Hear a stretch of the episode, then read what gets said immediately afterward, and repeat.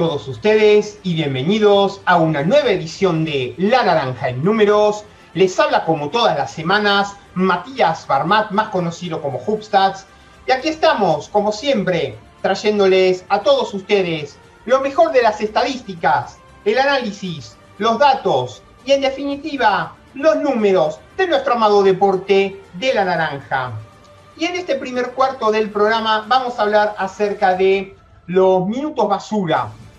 Nosotros sabemos que eh, cómo sufrimos cada vez que Facundo Cambacho juega tan pocos minutos en Denver y cómo de repente tenemos que eh, jugadores como Morris, Murray, Marton, Millsap eh, e incluso Nikola Jokic tienen, digamos, más minutos. Y nosotros sabemos perfectamente que eh, de los 20 partidos que hasta ahora jugó, solamente en 3 o 4 eh, tuvo más de 15 minutos de, de, juego, incluso en uno solo tuvo más de 25 minutos. Em, pero la realidad es que a la hora de hablar de minutos basura, no siempre eh, podemos considerarlos como tal. En primer lugar, minutos de la basura no significa necesariamente eh, pocos minutos de juego. Un jugador tranquilamente puede tener 25 minutos em, y considerarse eh, minutos basura, casi la totalidad de ellos, como también podemos decir que eh, un jugador puede jugar 10 minutos y tener los mejores 10 minutos de su vida. Eso va a depender de un montón de factores, entre ellos el rol que tenga ese jugador dentro del equipo. Por otra parte, el rol de cada jugador tampoco tiene que ver con la rotación, o por lo menos no tiene que ver estrictamente con la rotación. A veces cuando un jugador tiene un rol muy específico, eso, eh, ese jugador puede llegar a ser incluso determinante para ganar el partido, sin por ello ser sus minutos considerados minutos basura. En segundo lugar, los minutos de la basura no necesariamente significan minutos con el partido definido. Eh, primero, antes que nada, tenemos que tener en consideración a qué llamamos partido definido. Partido con una gran cantidad de diferencia en un momento dado o partidos en donde el marcador esté lo suficientemente eh, eh, espacioso en cuanto a marcador, cuanto, eh, lo que podríamos llamar marcador matemáticamente definido. Entonces, no es lo mismo un jugador que tiene una diferencia, no es lo mismo un jugador que juega minutos con el partido con 30 puntos arriba, 30 puntos abajo, que un jugador que juega el partido cuando está matemáticamente definido, ya sea a ganador o a perdedor. Un ejemplo sin ir más lejos es el partido pasado de la Copa Intercontinental que jugaron el Hereda San Pablo Burgos de España contra 15 mm, de Santiago del Estero en cancha de obras, que ganó el conjunto burgalés, el conjunto español, por 82 eh, a 73. El primer cuarto eh, estuvo más o menos parejo, pero el segundo eh, estamos hablando de 24 puntos de diferencia. Burgos 56, 15 a 32 a la primer canasta del tercer cuarto, 58-32, máxima de 26. ¿Eso significa ya que el resto de los minutos que se jugaron hasta el final fueron minutos basura? No. Precisamente la remontada que hizo Kinza fue precisamente lo que podríamos llegar a considerar que esos minutos no fueron minutos basura. De hecho, al, preciso momento en el cual el, el conjunto santiagueño dejó de estar a 20 eh, puntos de diferencia, 10 puntos de diferencia, a partir de ahí ya dejó de ser considerado minutos basura. Entonces, un jugador que juega en un equipo, en un momento dado, en la cancha, esté pisando la cancha, es dueño de su propio destino y por lo tanto es, junto con sus compañeros en cancha, artífice de la remontada del equipo en un, determinado momento del partido. Eh, después, por otro lado, En tercer lugar, minutos de la basura no significa que eh, sea eh, los últimos, o sea, minutos eh, producidos por un jugador que juega habitualmente en los últimos puestos de la rotación. Esto, esto tiene que ver con, como dije, con la importancia que tienen los jugadores en un momento dado. Sin ir más lejos, Manu Ginóbili, 25 minutos de promedio en casi toda su carrera, entrando casi siempre suplente. Ahora, si el partido eh, está perdido, ¿estamos hablando de minuto basura? No, no precisamente. ¿Por qué? Porque hay muchísimos factores que condicionan eh, el ingreso de un jugador. La cantidad de faltas que tiene el equipo contrario, la acumulación de faltas personales, o en un momento dado la cantidad de pérdidas, o la cantidad de posesiones erradas y el tipo de defensa con la cual eh, un equipo se va a enfrentar. Entonces, hay un montón de condicionantes en las cuales eh, hacen que un determinado jugador entre en un momento dado del partido que no siempre es el último. Un jugador puede entrar 10 minutos en un segundo cuarto y, ser determinante eh, para ganar el partido con posterioridad. Eh, y e, esto, por lo tanto, nos deja una cuarta y última conclusión, que pocos minutos no significan minutos poco útiles. A veces esos minutos son claves para levantar un partido. Si un jugador entra con 30 abajo, pero te clava 5 de 8 triples en 10 minutos y de golpe y porrazo estás a menos 15, pues ese jugador entonces para mí es útil. Cuando lo cambio por los titulares, seguramente voy a ganar el partido, si es que tengo suerte. Eh, hay una página web eh, que desarrolló Ben Falk, que es un ejecutivo de la NBA, un ex ejecutivo de la NBA, que se llama Cleaning the Glass, literalmente limpiando el vidrio. Básicamente es una página que toma las estadísticas por posición desde 2005-2006 para adelante, como mínimo, y lo que hace es tamizar las estadísticas en función del diferencial de eh, puntos de un equipo en un momento dado. Y según las reglas de Cleaning the Glass, o según, digamos, los criterios por los cuales Cleaning the Glass considera esas estadísticas como minutos basura, básicamente considera como tal a todas aquellas estadísticas que se producen.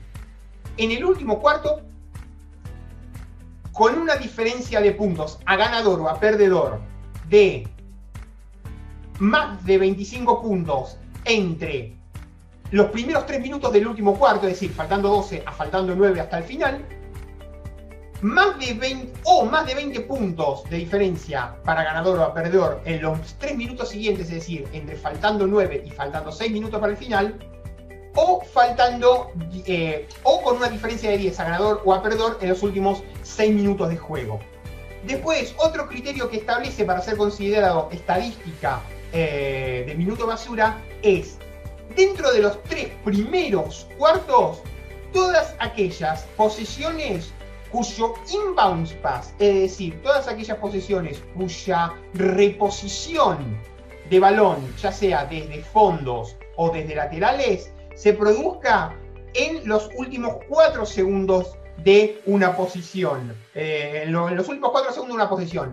Donde la, cuando la reposición de bola no, no dé lugar a una jugada demasiado elaborada. Y también otro tercer criterio que establece para ser considerado em, estadística basura según eh, Cleaning the Glass es que en la sumatoria de los 10 jugadores que en un momento dado estén pisando la cancha, tiene que haber hasta dos titulares. Es decir, dos, hasta dos jugadores de los 10 que conforman em, la, digamos, eh, que estén pisando la cancha en un momento dado, solamente hasta dos titulares, los otros 8 de la banca. A mi criterio, esto no me parece em, adecuado porque hay suplentes que promedian más de 20 minutos, que no necesariamente tienen eh, minutos basura y, que, eh, y, cuyo desarrollo tranquilamente puede ser vital para eh, alcanzar la victoria de su equipo en un partido. El primer ejemplo que me viene a la cabeza es Manu Ginobili, o cualquier jugador que forme parte activa de una segunda unidad. Básicamente, el tema de los minutos basura es un, un aspecto muy, muy relativo y que si no se disponen de estadísticas de posesión, si no se disponen de estadísticas por posesión o cada 100 posesiones, no, eh, no se puede, o el play by play, no se puede establecer a ciencia cierta cuándo es de calidad un minuto basura. Y aún así, no todos los minutos son basura, porque por algo están bien ganados. En fin, que eh, llegamos al fin del primer cuadro del programa. No se vayan, que ya volvemos con más. La naranja en números.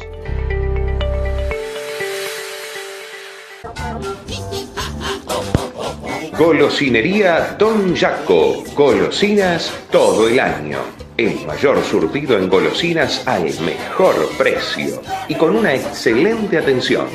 Golosinería Don Jaco. En sus dos direcciones. En Villa Urquiza, Avenida Olazábal 5334 y en Villa Pueyrredón, Artigas 4721, a metros de Avenida Mosconi. Golosinas Don Jaco, excelencia y calidad. Golosinas todo el año. Golosinas Don Jaco.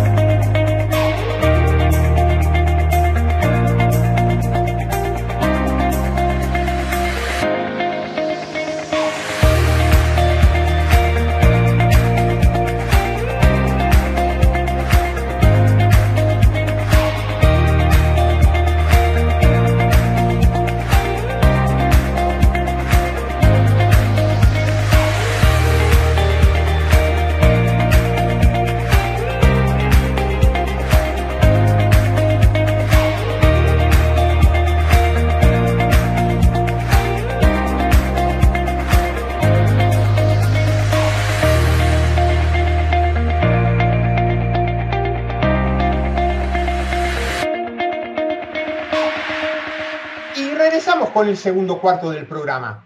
Recuerden que nos pueden seguir en las redes sociales, arroba Hubstats, mi cuenta personal, arroba Naranja Números, que es la cuenta del programa, www.wordhubstats.com, la base de datos de estadísticas, la grilla de programación en uno contra uno web.com y el eh, repositorio alternativo en anchor.fm barra naranja-números, así como también en Spotify. Nos pueden seguir en Anchor y en Spotify. Cuando analizamos las estadísticas históricas de una determinada liga, nosotros tenemos que tener en cuenta si eh, una liga eh, se crea de cero, caso por ejemplo de la Liga Nacional, en la cual no había una estructura anterior en la cual apoyarse, directamente eh, se pasó de una estructura amateur a una estructura completamente profesional, desde el 85, o si por caso contrario, si se apoya en una primera división nacional eh, anterior y lo que ocurre es que se profesionaliza o se termina de profesionalizar completamente. Muchas ligas europeas eh, ocurre que se apoyan en primeras divisiones nacionales existentes, ya sea de corte amateur o ya sea de corte semiprofesional, y cuando se inaugura la liga profesional, entonces eh, es como que se inaugura otra era y por lo tanto otro inicio de cómputo de estadísticas acumuladas. Eh, puedo dar muchos ejemplos, por ejemplo, em, la liga francesa, puntos y partidos jugados se computan desde la temporada 49-50, las estadísticas acumuladas desde la temporada 82-83, pero la Liga Nacional Francesa como tal existe desde la temporada 87-88. La Liga Española propiamente dicha, la antigua Liga Española pre-ACB, existió desde el año 57, pero todos sabemos que la ACB existe desde el año 83-84 y por eso nosotros sabemos que el cómputo de las estadísticas eh, y sobre todo el cómputo de las estadísticas acumuladas comienza a partir de la creación de la liga. La liga italiana computa sus estadísticas a partir de la temporada 75-76 eh, siendo una de las pioneras en cuanto a eh, ligas, eh, en cuanto a lo que es el cómputo de las estadísticas acumuladas en la, en, la, Liga Nacional. lo que es la Lega para Canestro comenzó su cómputo básico de puntos y partidos con la creación de la primera división en la temporada 48-49 y en la temporada 74-75 es cuando, eh, bueno, con Claudio Coccia eh, al frente de la liga, entonces se crea la A1 y A2. La temporada 75-76 comienza entonces las estadísticas acumuladas. Italia tiene eh, su cómputo de rebotes, asistencias, estadística de campo y demás, todo de la temporada 75-76 e incluso la revista Giganti del Básquet computó de manera extraoficial esas estadísticas acumuladas desde la temporada 68-69. Por eso podemos ver, por ejemplo, en la última temporada en activo de eh, Radio Boy Corach, en el Boario, en el Boario Padova de la temporada 68-69, eh, cómo tenemos el, cómputo de rebotes y asistencias de esa única temporada en Italia antes de su trágico accidente a la edad de 30 años. Bueno, también tenemos que, por ejemplo, en la Liga Israelí, que si bien computa sus estadísticas acumuladas de la temporada 89-90, sus puntos y partidos jugados se computan desde la temporada 53-54. Y así podemos seguir dando ejemplos. Alemania, por ejemplo, tiene sus estadísticas desde la Bundesliga de la temporada 75-76, eh, desde la temporada 91-92 se, se, documenta que existen estadísticas acumuladas, pero todos sabemos que la Bundesliga como tal tiene sus estadísticas en su formato actual desde la temporada 98-99. Polonia, por ejemplo, eh, tiene sus estadísticas históricas desde la 45-46. La Federación Polaca solo computa puntos y partidos de la 76-77, pero las estadísticas acumuladas solo recién desde la 96-97.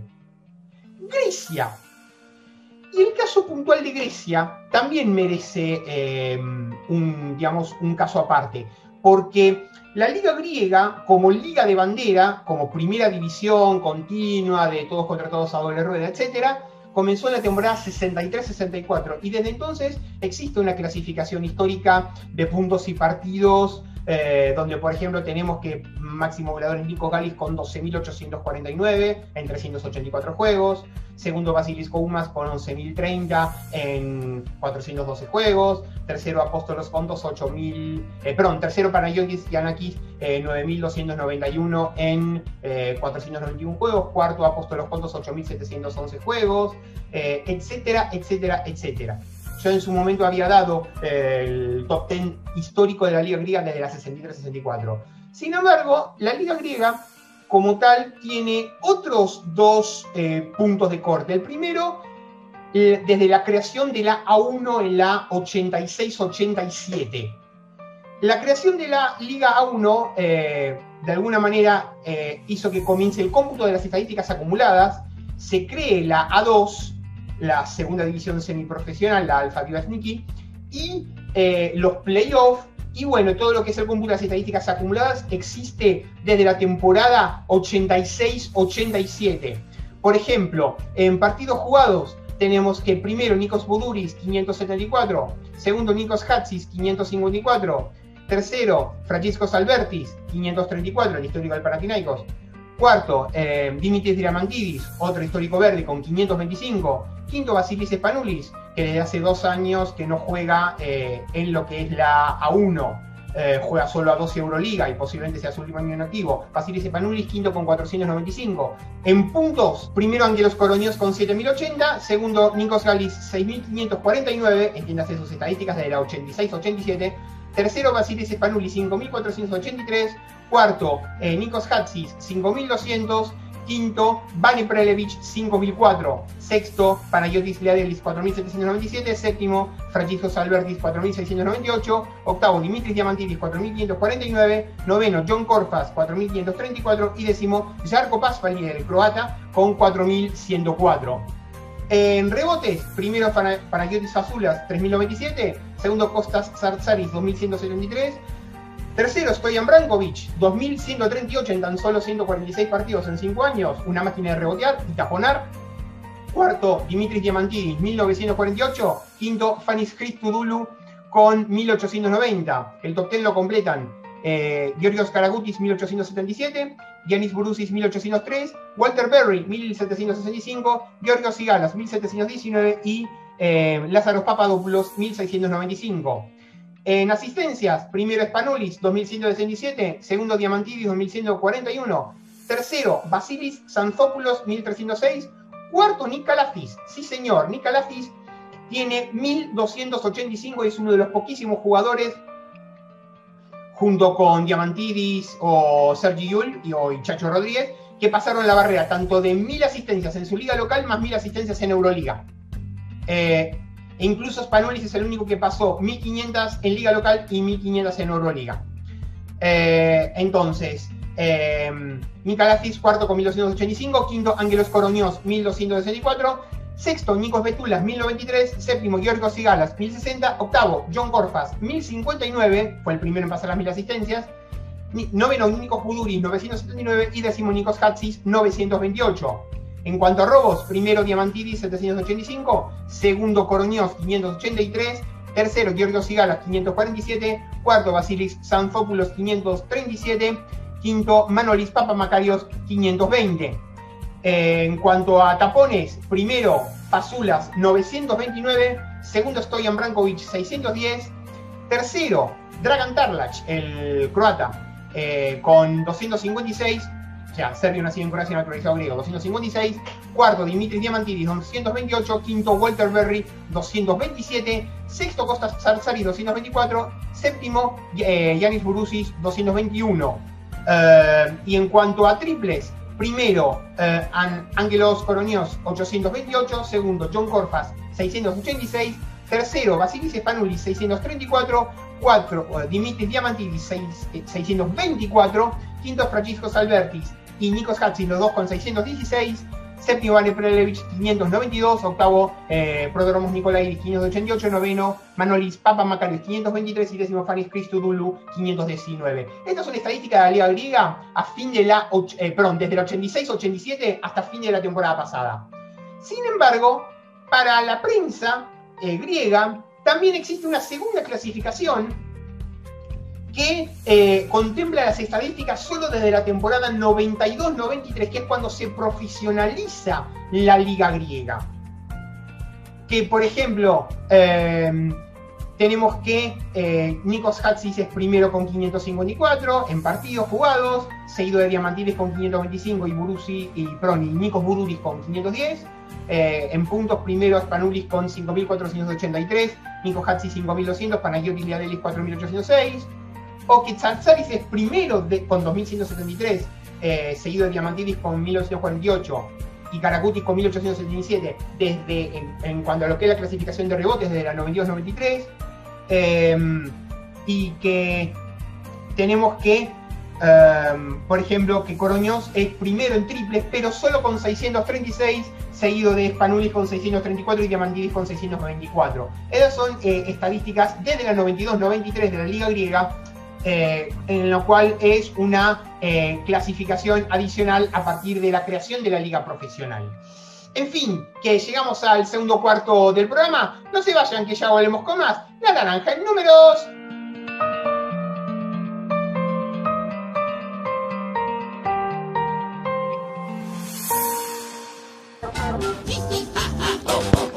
Golosinería Don Jaco. Golosinas todo el año. El mayor surtido en golosinas al mejor precio y con una excelente atención. Golosinería Don Jaco. En sus dos direcciones. En Villa Urquiza, Avenida Olazábal 5334 y en Villa Pueyrredón, Artigas 4721, a metros de Avenida Mosconi. Golosinas Don Jaco. Excelencia y calidad. Golosinas todo el año. Golosinas Don Jaco.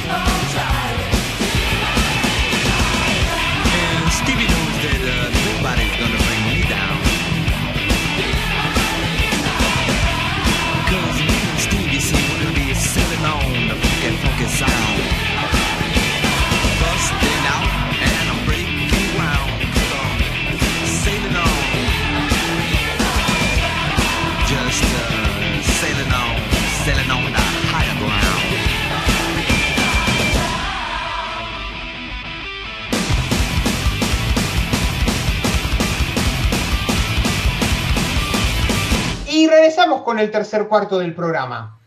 Vamos a nuestras perlitas y efemérides de la NBA. Un 9 de febrero cumplió años eh, Jamir Nelson, 39 eh, años.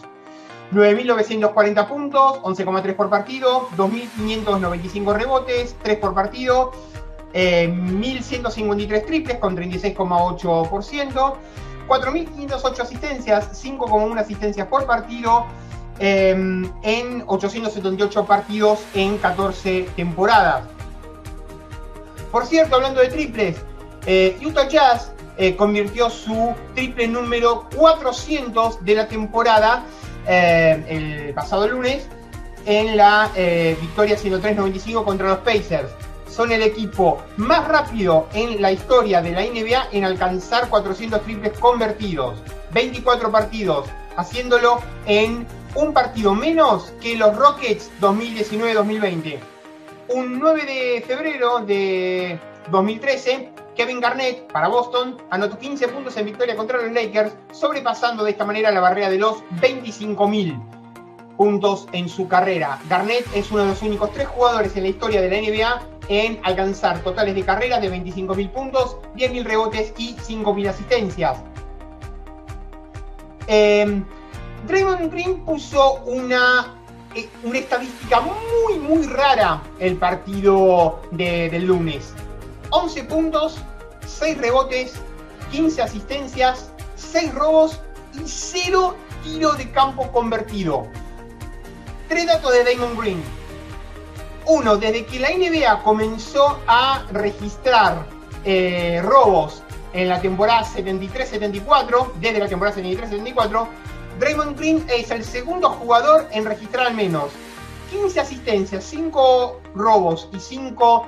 Eh, eh, perdón, 15, sí, 15 asistencias, 5 robos y 5 tapones en un juego sin haber convertido un eh, tiro de campo. Eh, lo había hecho antes Sidney Lowe el 20 de marzo del 90. Em, un segundo dato, Draymond Green es el tercer jugador en la historia de la NBA en registrar al menos 15 asistencias en un juego en el cual fue eh, listado como pivot titular. Sí, señor, el tercer jugador en la historia de la NBA en registrar al menos 15 asistencias en un juego como pivot titular. Y es el segundo jugador no base en la historia de la NBA en registrar menos 15 asistencias en juegos consecutivos. El primero en hacerlo fue LeBron James el 7 y 9 de febrero de 2018, hace justo ya tres años. Los otros fueron Nikola Jokic y Will Chamberlain, ah, em, ambos lo hicieron múltiples veces. Casualmente, eh, una de Nikola Jokic. Jokic ha tenido un doble doble en cada uno de sus 22 juegos. La segunda mayor racha eh, que abre una temporada desde la fusión ABA-NBA en la temporada 76-77. Bueno, eh, cumpleaños del 8 de febrero. Primero, la leyenda Miami Heat, Alonso Mourning, el taponador serial, 14.311 eh, puntos, 17,1 por partido, 7.337 rebotes, 8,5 rebotes por partido.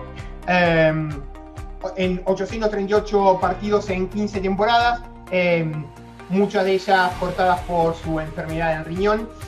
2.356 eh, tapones, 2,9 por partido. Eh, leyenda de, los Miami Heat, quien cumplió, quien cumplió años el 8 de febrero, Marcus Johnson.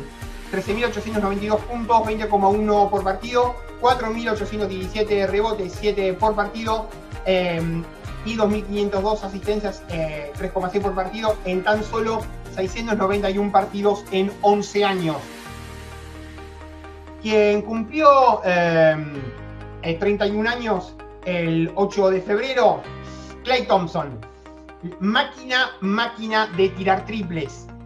segundo mayor promedio de triples en carrera detrás de su compañero, de su compañero los Warriors, Stephen Curry. 11.995 puntos, 19 y medio por partido, 2.130 em, rebotes, 3 y medio por partido, 1.798 triples, 2,9 por partido, 41,9%, y 1.416 asistencias, 2,3 asistencias por partido, en tan solo 615 partidos en 8 años. Em, y se va a comer su segundo año lesionado, en este caso por el tendón de Aquiles, esperemos que se recupere. Quien cumplió eh, años el 8 de febrero, eh, Rui Hachimura, el japonés africano, eh, internacional por Japón, dirigido, por Julio Lamas. en sus dos años en NBA, 61 partidos, 814 puntos, 13,3 y 358 rebotes, 5,9. Vamos con una de Will Chamberlain. Eh, un 8 de febrero del 66, Will Chamberlain para los Sixers, para Philadelphia 76ers anotó 65 puntos en victoria, 132, 125 contra los Lakers. Chamberlain es responsable de 15 de los 23 juegos en la historia de la NBA en los cuales eh, un jugador anotó 65 o más puntos. Kobe Bryant, dos veces, fue el único jugador en la historia de la liga en haberlo hecho más de una vez. Luka Doncic, el partido del lunes, 42.7 rebotes, 11 asistencias y 7 de 12 de triple. Hubo 6 juegos con 40 puntos y 10 asistencias en la historia de Dallas. Doncic es responsable de todos ellos. Jeff Green pasó la barrera de los 12.000 puntos. Eh, Jeff Green, el jugador de Brooklyn. Eh, Green y Jim Jackson son los únicos jugadores en la historia de la NBA en pasar 12.000 puntos habiendo jugado para su décimo equipo diferente. El, partido de Stephen Curry, 11 de 19 triples. el partido de 57 puntos, 11 de 19 triples. El pasado lunes es el noveno que convierte 11 o más triples en un juego. Solo dos otros jugadores en la historia de la NBA han anotado múltiples juegos, 11 o más triples, cada uno con dos, Clay Thompson y Damian Lillard. Ah, sí, ahora me acordé que quería decirle con respecto a de Nikola Jokic. El partido que anotó 50 puntos, récord de carrera con 8 rebotes, 2 asistencias, 3 tapones, 20 de 33 y tiro de campo, 3 de 6 de triples y 7 de 7 tiros libres. Es el primer jugador en anotar 50 puntos y pasar 10 eh, asistencias en un único juego desde que lo hiciera Karim Abdul-Jabbar el 19 de enero del 75. Em, después, eh, cumpleaños del 7 de febrero. Bueno, Steve Nash, 1217 partidos jugados en 18 temporadas, 17.387 puntos, 14,3 eh, por partido, 3.642 rebotes, 3 eh, por partido, 10.335 asistencias, 8,5 por partido, 1.685 triples con 42,8%, 90,4% de tiro libre en toda su carrera, 8 veces All-Star, 2002, 2003, de 2005 2008 consecutivo, 2010 y 2012, y dos veces MVP. Nash tiene cuatro temporadas en las cuales registró eh, porcentajes de 50% de campo, 40 de triple y 90 de tiro libre, la mayor en la historia de la NBA. Eh, y de hecho, Steve Nash es el único jugador en eh, tener una carrera de más de 10 asistencias por robo y además es el único jugador que documentó al menos una temporada, concretamente con eh, Phoenix en la temporada 2011-2012, creo, eh, sí, con al menos 20 asistencias por robo, ni más ni menos que 892 eh, asistencias en 892 asistencias y 42 robos para Phoenix 2009-2010. Después, con respecto a, eh, bueno, cumpleaños, John Howard, el 7 de febrero, 16.159 puntos, 13,4 por partido, 7.428 rebotes, 6,1 por partido, 1.208 juegos en 19 años, em, con 2.663 asistencias, 2,2 por partido. Bien. Em, después, quien cumplió años el 7 de febrero, Dalibor Bagaric, el pivot eh, eh croata nacido en, Alemania, internacional por Croacia, y precisamente Nika quien estuvimos hablando en el segundo cuarto cuando eh, hablamos de máximos asistentes en la liga, las estadísticas de la liga griega. Un 7 de febrero de 2017, Jamal Crawford se convirtió en el sexto jugador de la historia de la NBA en alcanzar la barrera de 2.000 triples convertidos. Ahora hay nueve jugadores en este grupo. De estos nueve, Crawford tiene el peor porcentaje eh, eh, en eh, juegos de carrera como titular, 32,6%. bueno, Nate Archibald, un 6 de febrero del 82, dio 23 asistencias en victoria, 145-144 contra los Nuggets. Archibald, de 33 años, en aquel entonces, fue el jugador más viejo en la historia del equipo en registrar un juego de 20 asistencias. Vamos con dos de los Celtics para que no se enoje nuestro amigo Leo Margo. Eh, un 6 de febrero del 99, Paul Pierce, 19 puntos, 9 rebotes y 5 asistencias con 4 tapones en su debut en NBA con Boston. Pierce sería uno de los únicos 3 jugadores en la historia de NBA con totales de carrera de 25.000 puntos y 2.000 triples. Los otros son Reggie Miller y Vince Carter. Em, un 6 de febrero del 60, Bill Russell, 51 rebotes, récord personal de carrera y el segundo mayor total en un partido, trae Will Chamberlain con 55. En victoria 124-100 contra los Nationals. El récord de Russell de la NBA, bueno, precisamente fue luego superado por los 55 de Chamberlain, pero todavía eh, posee el récord del equipo. Quien cumplió años el 6 de febrero, Eric Money, 5.211 puntos eh, eh, y 1.623 asistencias, 12,2 puntos y 3,8 asistencias en 426 partidos en 6 temporadas entre los 18, perdón, entre los 19 y los 24 eh, años. Se retiró muy jovencito con 24 años. Y casualmente Eric Money va a ser protagonista en la historia que les voy a contar en el último cuarto. bueno, con respecto a, te decía, 5 de febrero del 99, Dirk Nowitzki debutaba en la NBA con Dallas. Eh, Nowitzki pasó sus 21 años eh, con el equipo de los Mavericks, eh, es el líder de todos los tiempos en cada apartado estadístico y sus 31.560 puntos son sexto en la historia de la NBA. Eh, por cierto, los Mavericks tuvieron el pasado 5 de febrero 20 triples convertidos y perdieron por 31 puntos. Es por lejos el margen más largo de derrota en la historia de la NBA con equipo que convirtió 20 o más triple convertido. Eh, quien cumplió años el 5 de febrero, concretamente 61 años, Corny Thompson, leyenda del Varese de Italia, 6 años, 4.704 puntos y 2.040 rebotes. Y leyenda también en ACB, 2.904 puntos y 1.883 rebotes repartidos entre eh, Salamanca y Juventud, entre otros. Entre otros fue el autor del histórico triple que le dio al Juventud de Badalona el histórico título de Liga Europea eh, disputado en Tel Aviv, victoria contra el Olympiacos 59-57. Eh, quien cumplió también eh, años, 36 años, Maciej Lampe, Maciej Lampe, el polaco, también ex ACB, de pasado, por ejemplo, en Real Madrid y Vasconia. Quien cumplió años el 4 de febrero, Neil Johnston, histórico pivot de la NBA de los años 50. 10.023 puntos y 5.856 rebotes en 516 partidos en 8 años, carrera corta a los 29 años, miembro del Salón de la Fama, quien cumplió también eh, años el 4 de febrero fue eh, Bernd Fleming, también histórico jugador de los 70, 10.000, eh, más de 10.000 puntos en NBA. y Jason Capono cumplió 40 años el 4 de febrero, de pasado en Boston y de pasado en Panathinaikos. Eh, anotó, eh, fue el titular de tener una, de las temporadas con mayor porcentaje de triples en la historia de NBA, 108 de 210, 54%. Y eh, quien cumplió años el 3 de febrero, Vlade Divac, el histórico pivot serbio, 13.398 puntos, 11,8 de por medio, 9.326 rebotes, 8,2 de promedio, 3.541 asistencias, 3,1, 1.288 robos, 1,1, 1.631 tapones, 1,1, eh, histórico pivot de los, em, de los Lakers, eh, Charlotte y Sacramento, internacional con Yugoslavia y con Serbia. Y bueno, eh, ¿qué le vamos a hacer? Ya llegamos al fin del tercer cuarto del programa. No se vayan, que ya volvemos con más. La naranja en números. Golosinería Don Jaco. Golosinas todo el año.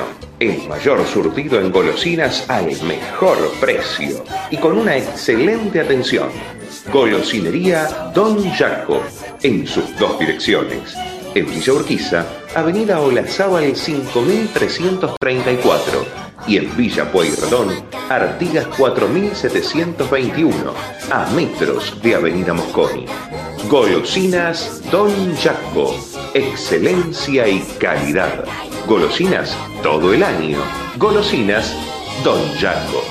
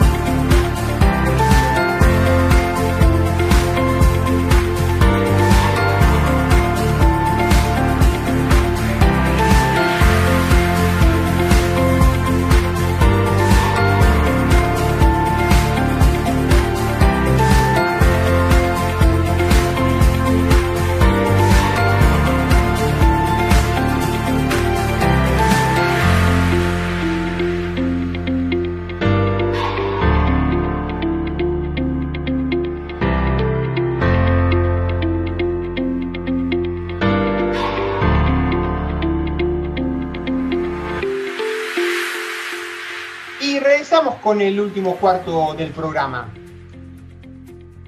El juego entre Bahía y Regatas, eh, que se había suspendido faltando un minuto 32 para que finalice el primer cuarto.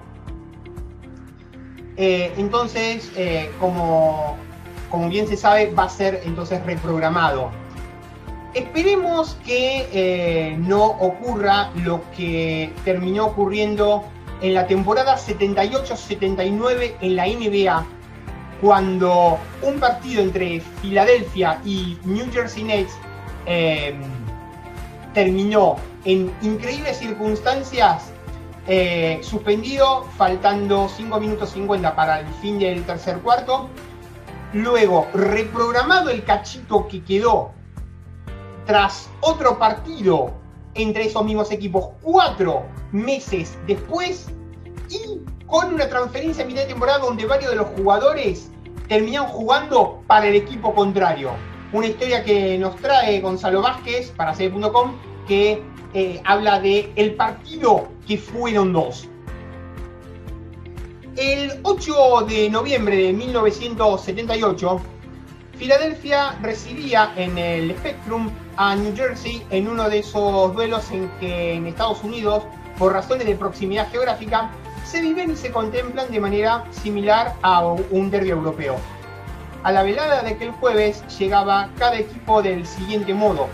Filadelfia llegaba con Morris Chicks, Collins, Julius Irving, eh, Bob Jones, eh, Caldwell Jones, eh, Henry Bibi, Dawkins, Johnny Dawkins, en cabeza del este, bueno, sumaba seis victorias consecutivas para un total de 7-1 mientras que New Jersey, que tenía a Eric Money, del cual estuvimos hablando en el tercer cuarto, que cumplió años recientemente, Eric Money, eh, Williamson, Eddie Jordan, eh, Bernard King, eh, George T. Johnson, Washington, Bram Bredakolf, etc. En otro año difícil por lo corto y descompensado de ese plantel, registra un respetable 8-5.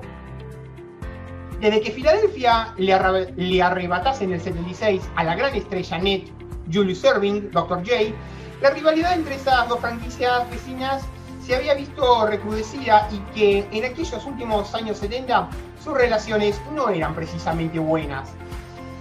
El partido no hizo más que refrendarlo. Transcurrían los minutos y algunos emparejamientos subían gradualmente de temperatura. Más aún cuando el técnico local, Bill Cunningham, exjugador y técnico eh, miembro de la Fama, busca, eh, buscó, digamos, redoblar los marcajes al comprobar que New Jersey, que incluso había perdido al inicio a Bob Elliott por lesión, estaba en perfecta disposición de ganar el partido.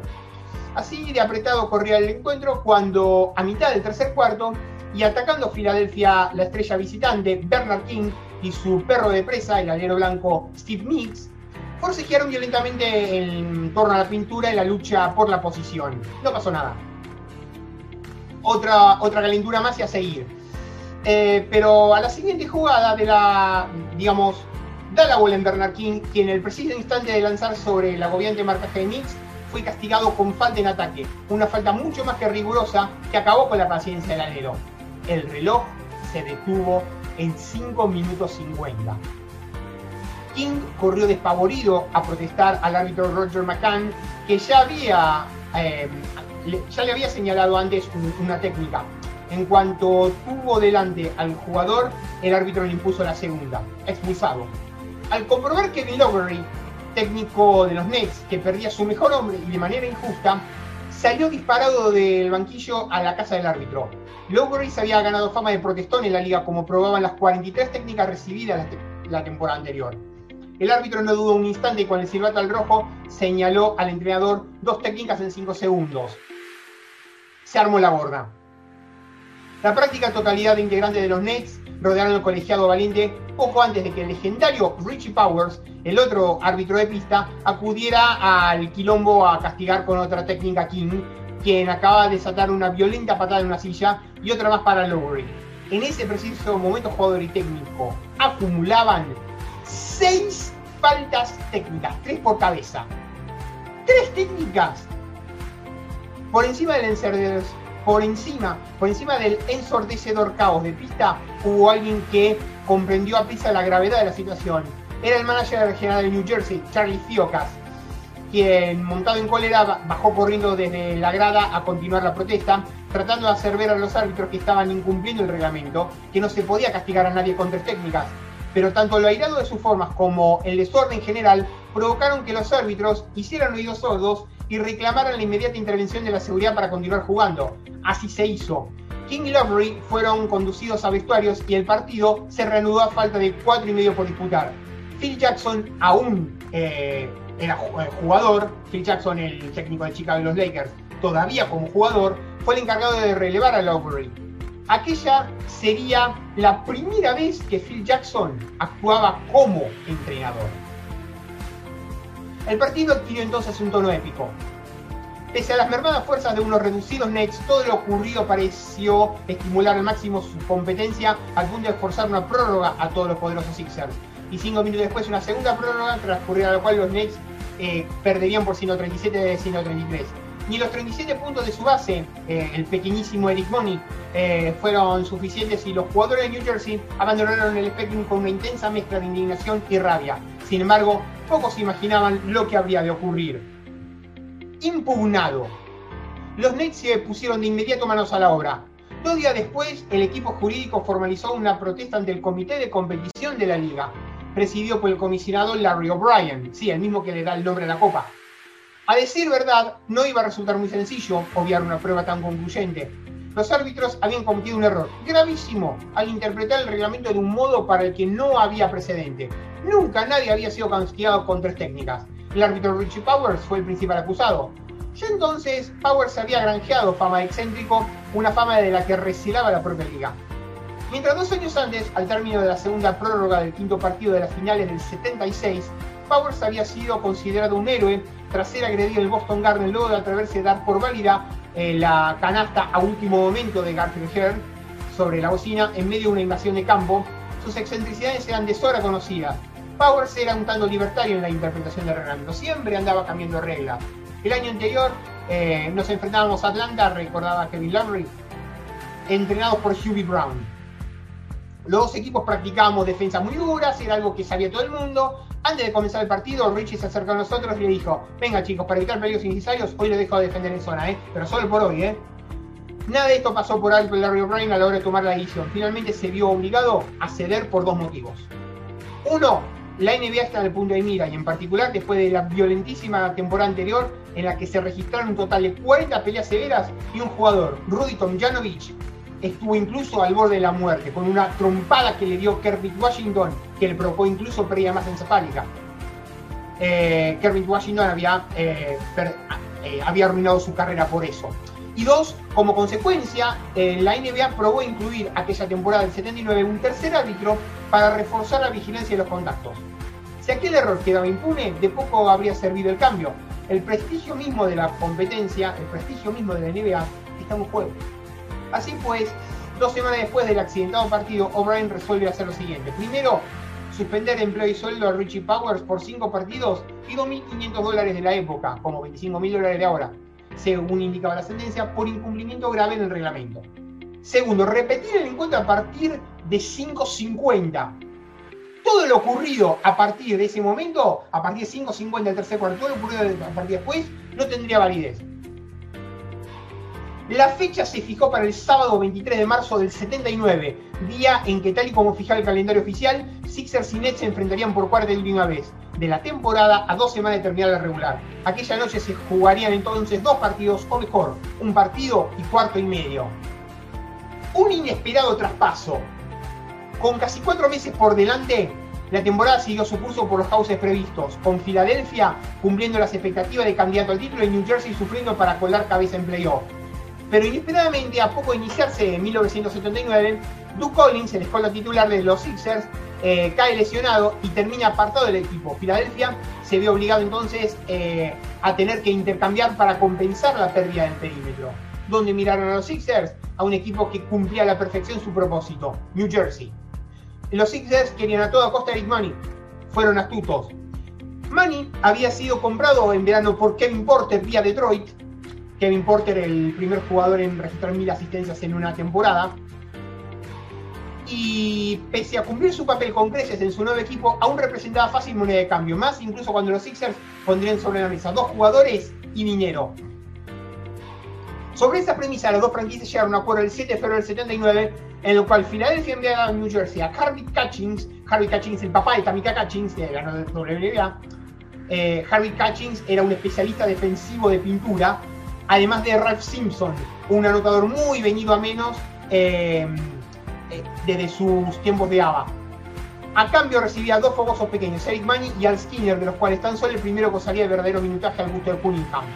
Ahora bien, había un problema. Si se da el fatídico encuentro de noviembre, Manny y Skinner forman parte de New Jersey y Simpson y Catchings de Filadelfia. ¿Con quién jugaría el cuarto y medio que resta por disputarse ahora? Que cada pareja vestía el, otro equipo.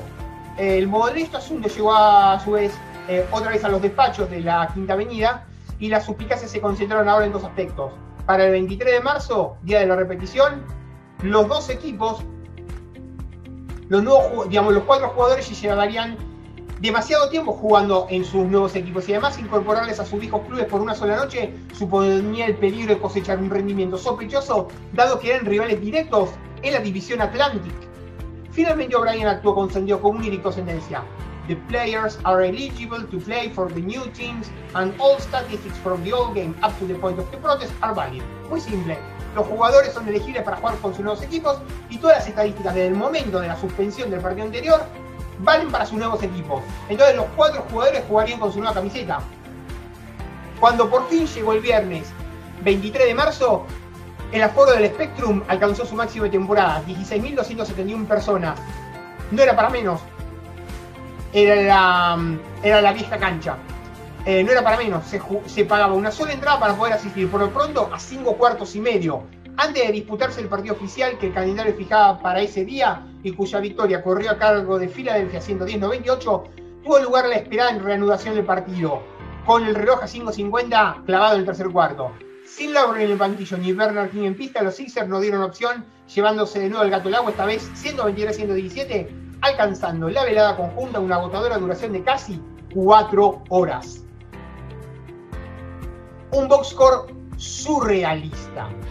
Supongo que, bueno, ya lo habrán advertido ustedes, la consecuencia más llamativa de aquel partido, que fueron dos, reside en el box score. Por primera y única vez en la historia del NBA y del básquet profesional, la estadística de un partido reflejaba tres jugadores acumulando registro válido para los dos equipos.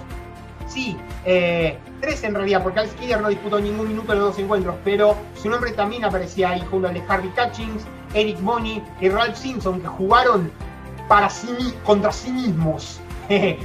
Em, el cuadro reza que el partido fue dirigido por seis árbitros y fueron señaladas 11 técnicas. Los 37 puntos que había anotado Eric Money el 8 de noviembre se redujeron a 23 cuando curiosamente anotaron para los dos equipos. Así Ralph Simpson jugó 2 minutos para los Nets, 13 para los Sixers. En fin, un box score irrepetible. Y para colmo, el destino quiso que dos semanas después ambos equipos se vieran de nuevo las caras en primera ronda de playoff. Por entonces la primera ronda eran, eh, bueno, estaban exentos los dos campeones de división, eran mejor de tres. Eran playoff a 12 con eh, octavo, eh, perdón, cuarto de conferencia mejor de tres, semi de conferencia mejor de 7 final de conferencia mejor de 7, final de liga mejor de 7. Filadelfia, eh, Filadelfia ganó la serie por dos partidos a cero, el 11 de abril del 79, 122-114, y dos días después en New Jersey, 101-111. Algunos miembros de la franquicia Sixers no estimaron que esto ni la prensa sorna, con sorna sobre sus eternos y humillados rivales. Así que no es de extrañar que cuando cinco años después, en el 84, los Nets Em, eliminaron en primera ronda a los vigentes campeones, los Sixers, en la que se considera como una de las mayores proezas nunca vistas en la NBA, todavía tenían tiempo y ganas en New Jersey de ofrecer aquella victoria como la justa vendetta sobre una herida que no había cerrado aún. Hoy todo este relato queda lejos en el tiempo, pero ni la NBA olvida el presente ni la NBA olvida el precedente, ni nosotros la ocasión de reflejar un caso verdadero de impugnación y sus fenomenales consecuencias. En fin, que llegamos al final del programa. Nos pueden seguir en las redes sociales, arroba Hubstats, mi cuenta personal, arroba naranja números, que es la eh, cuenta del programa, www.worldhubstats.com, la base de datos de estadística, la grilla de programación en uno contra uno web radio y el repositorio alternativo en anchor.fm barra naranja números y también en Spotify. Será hasta la semana que viene con más La Naranja en Números.